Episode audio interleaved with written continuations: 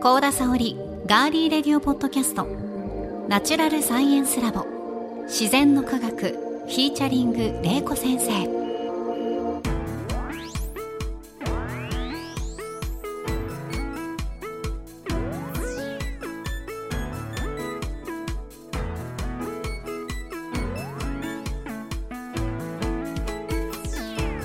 皆さんこんにちは。ガーリーレディオポッドキャスト。ガリレディパーソナリティの高田沙織です。ナチュラルサイエンスラボ自然の科学は元科学館職員防災士。農学博士の玲子先生に自然科学と自然現象である災害。その防災を聞き学ぶサイエンスポッドキャストです。土水昆虫宇宙食物理気象環境など自然科学の多彩なテーマをさまざまな視点で分かりやすく紹介しながら防災の知識や災害への備えを伝えていきます。それでは皆さんナチュラルサイエンスラボで私たちと一緒に科学しましょう。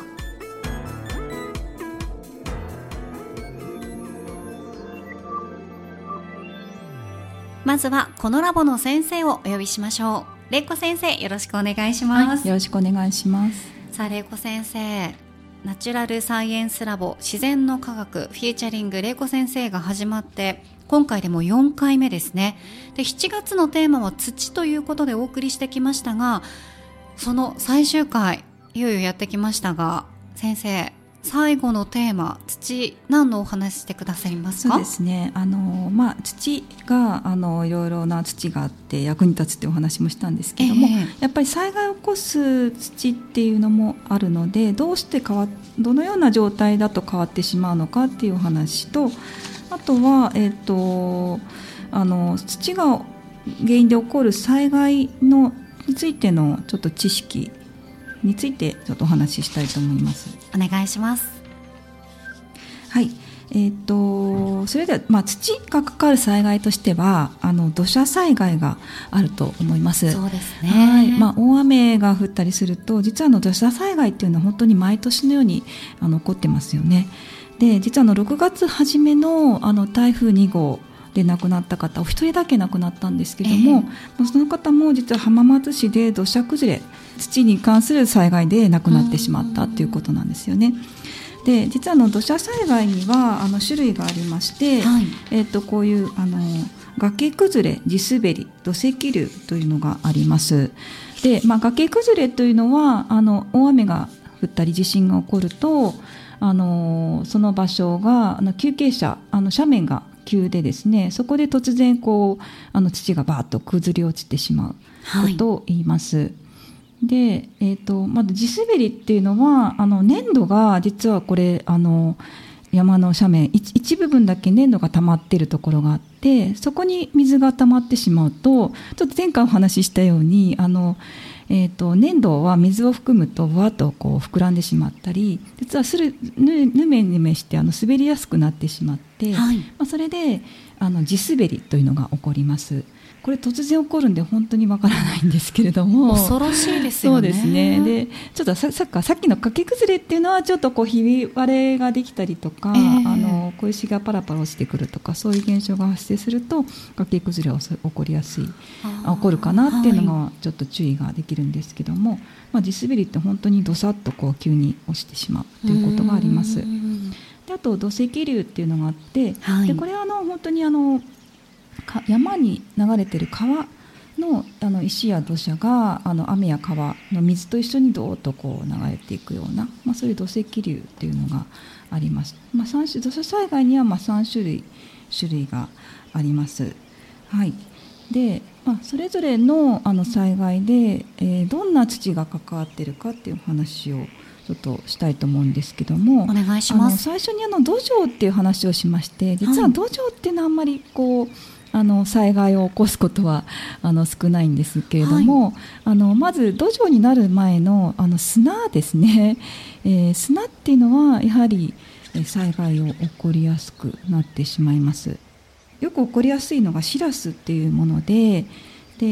ーと、しらす台地っていうのは聞いたことありますかね。はい、はい、九州に行くと白い台地があるんですけども、ね、ちょっとですねあと白い砂をしらすというもので実はこれあの火山噴火でできたもう本当に砂だけの状態なんですね。やっぱりあの砂っていうのはまあサラサラしててあの崩れやすいっていうことがあるので実は水を多く含むとあのそのままざっと流れてしまうというところがあります。で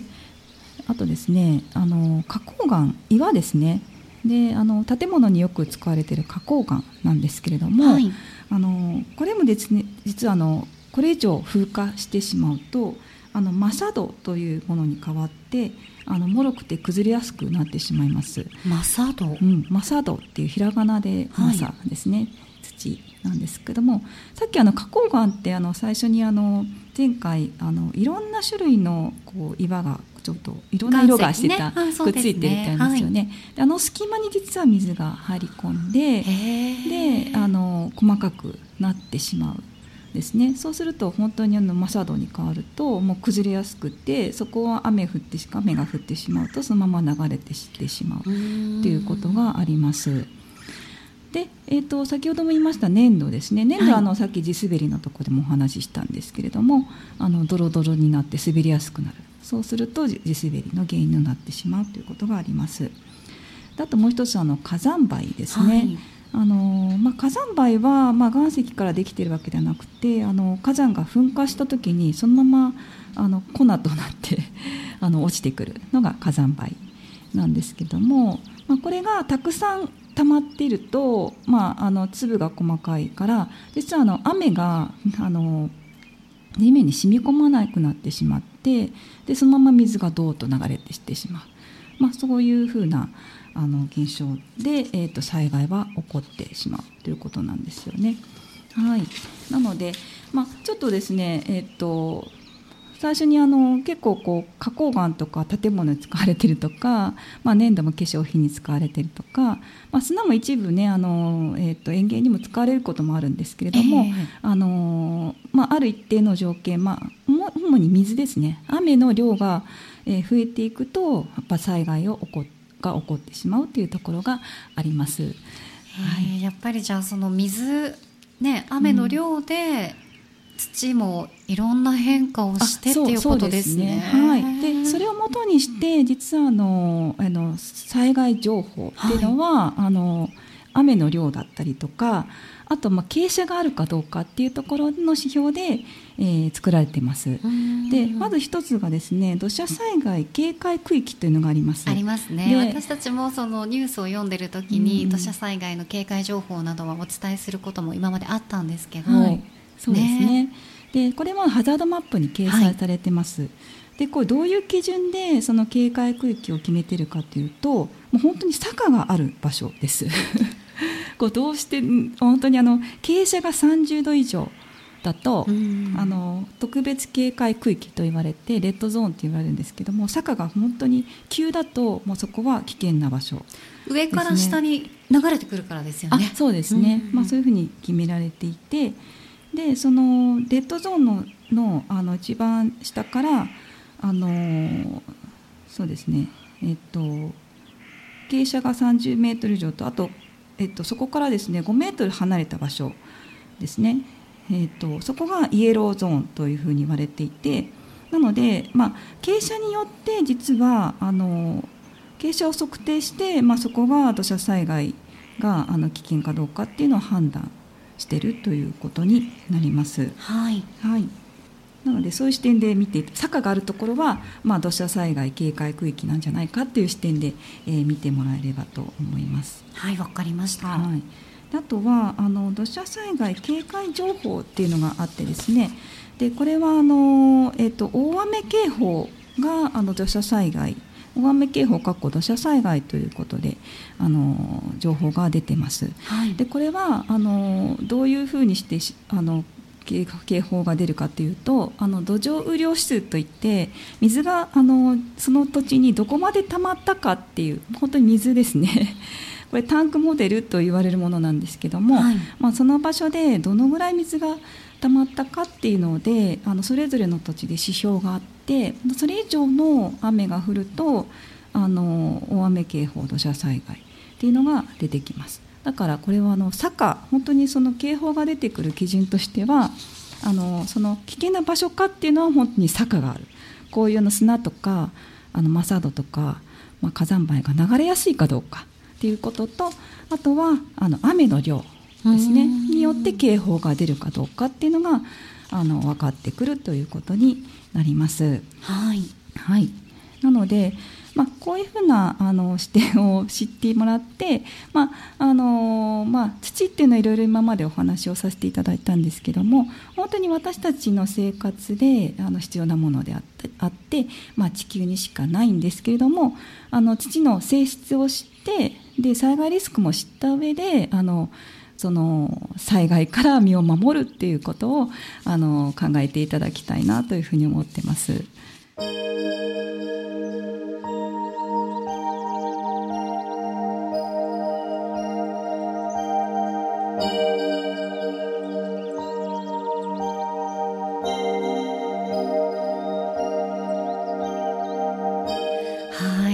7月は本当に土について、はい、いろんなお話玲子先生からね聞くことができましたので、はい、皆さんも何かこう今月の7月のこの土をテーマにした玲子先生の話を聞いて、うん、自分の身近な土に触れてみたりとか、はい、あとその土が関わる災害のお話もね今回してくださいましたので、うん、そういったものについてもちょっとこう興味を示して調べてみるっていうことから始めていただけるのもいいですよね。そうですね。うんうん、あの私はまあ土は本当に役に立ってすごくいい面もたくさんあるので、そうですね。まあ最初はまあ土に親しんでもらって、はい、時には災害起こるかもしれないなっていう視点で、あの皆さん土を眺めていただきたいと思います。はい、今回はここまでとなります。続きは次回をぜひお聞きください。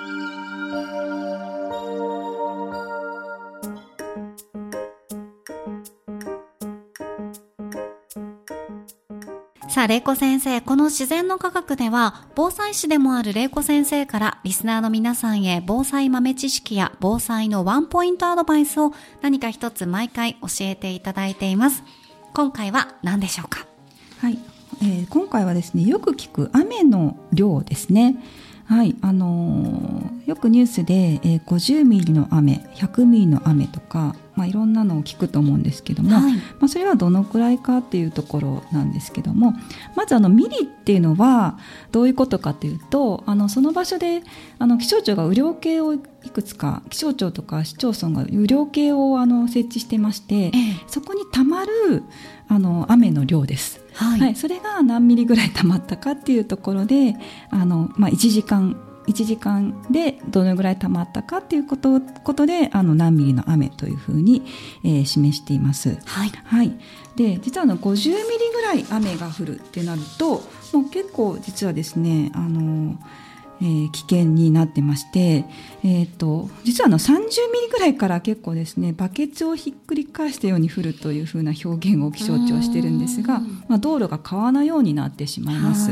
はいでも50ミリになると本当にあの滝のように降るということで、まあ、車が運転が危険な状況になります。あのもう前がほとんど見えないような。そうそうですね。であの最近ですね実はあの本当に100ミリの雨80ミリ以上の100ミリの雨が降ることっていうあのことが多いんですけれども、はい、そうすると本当にですね猛烈な雨で息苦しくなるような圧迫感がある非常に強い雨でこれも外に出ない方がいいですし危ないですから、ね、車の運転すると動かな動かなく車も動かなくなってしまうので非常な危険な状態になるっていうことをあの皆さん知ってほしいと思います。はい、なので、まあ、あの30ミリ以上ぐらいからもうちょっと気をつけてくださいということをお伝えしたいと思います。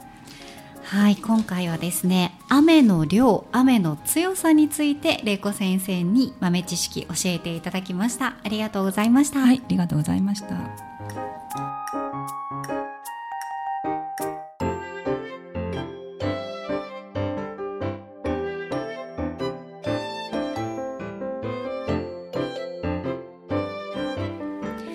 7月7日からスタートしましたこのポッドキャスト。今回で4回目でしたが皆さんいかがでしたでしょうか？玲子先生どうでしたか？4回やってみて。そうですね。あのまあぜひまあ私がですねまああの土っていうテーマで今回あの幅広くお話しさせていただいたんですけれども、まあ、皆さんの感想をぜひあのお聞きしたいなというふうには思っています。はい、ぜひですね、玲子先生にメッセージも皆さんからお待ちしていますので、はいはい、何かこう気になったこととか、玲子先生にこれ聞いてみたいよっていうプライベートなこと以外だったら大丈夫ですよね。はい、そうです。はい、もし好きな食べ物は何ですかとかでもいいんですか？それは大丈夫です。そのあたりは答えてくださるそうですので、皆さんどしどし玲子先生にメッセージ送ってください。お待ちしています。この自然の科学は毎週金曜日に配信します。 Firstory、Apple Podcast、Spotify、Google Podcast、Amazon Music ほか、いろいろなポッドキャストアプリやサービスで番組をフォローしてお楽しみください。番組ツイッターのアカウントのフォローもお願いします。ご感想や玲子先生に聞いてみたいことは、お気軽にメッセージフォームやツイッターのメンション、コメント、引用リツイートなどでお寄せください。ハッシュタグはひらがなで自然の科学、自然の科学とガリレディ。ガリレディの2つをセットでつけてくださると番組スタッフがチェックできますのでよろしくお願いします。さあそしていよいよ早いものでも来月8月になりますが8月のテーマは先生何でしょうか？8月はあの水です。水はいでも水といっても幅広いですよね。そうですね。まあ、どういったお話してくださるんですか？そうですね。あのまあ土ではあの地球にしかない土ってお話をさせていただいたんですけど、あの実は地球はですね水の惑星なんですね。うん、まあその話であったりとか、あと水と私たちでいうこと生き物と水の関わりであったり。あとあの水と災害ということで気象やあの河川とか、はいあとあの水と付き合うということで、まあ、環境であったりこれ地球温暖化に関わるというような、まあ、そんなお話をしていきたいと思います。はい、ぜひ皆さん8月は水テーマでお送りしますので楽しみにしていてください。ナチュラルサイエンスラボ自然の科学ここまでのお相手は？大場玲子と私高田沙織でしたでは皆さん8月もどうぞお楽しみに